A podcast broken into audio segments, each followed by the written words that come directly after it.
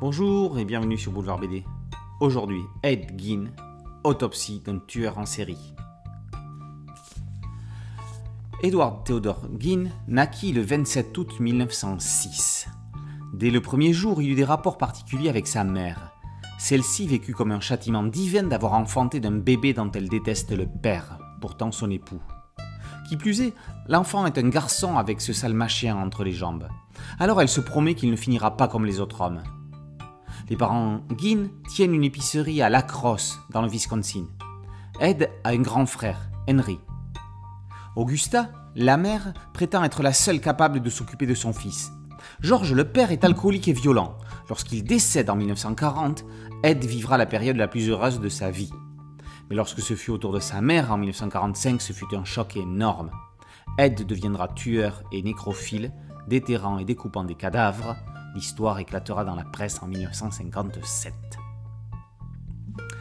Lorsque sort le film d'Alfred Hitchcock, Psychose, en 1960, sur les écrans, le réalisateur prétend ne pas prendre de position morale dans son long métrage. Le film traite de gens dérangés à qui on ne peut appliquer la notion de moralité. Le roman qui a inspiré le film était basé sur un fait réel, l'histoire d'un homme qui avait gardé le corps de sa mère dans sa maison. C'était l'histoire d'Ed dans son flegme légendaire, le grand réalisateur ne pouvait que supposer qu'il avait bu un verre de lait avant de commettre ses crimes. Harold Schechter est un journaliste et écrivain américain spécialisé dans les serial killers. Il a enquêté minutieusement sur la vie d'Ed Gein. On se croirait dans la série True Detective. C'est glauque et malsain. L'éditeur a mis un avertissement au lecteur en quatrième de couverture. Certaines scènes semblent être issues de films de David Fincher, Ed était un chuchoteur de Walking Dead avant l'heure, découpant les visages de cadavres pour se les mettre sur la face. Au co-scénario et au dessin, Eric Powell reste dans des niveaux de gris verdâtre. Une mise en couleur classique aurait rendu certaines scènes insupportables. Powell représente un Ed Gein au regard terrifiant. Les scènes d'interrogatoire et de procès en fin d'album sont assurées dans un découpage en gaufrier diaboliquement efficace. Massacre à la tronçonneuse et Le silence des agneaux doivent beaucoup à Ed Gein.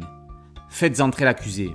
Ed Gein, autopsie d'un tueur en série, est un one-shot glaçant qui démontre que la réalité peut parfois dépasser la fiction.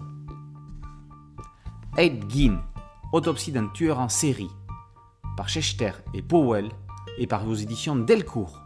Boulevard BD, c'est un podcast audio, une chaîne YouTube. Merci de liker, de partager et de vous abonner. A très bientôt sur Boulevard BD. Ciao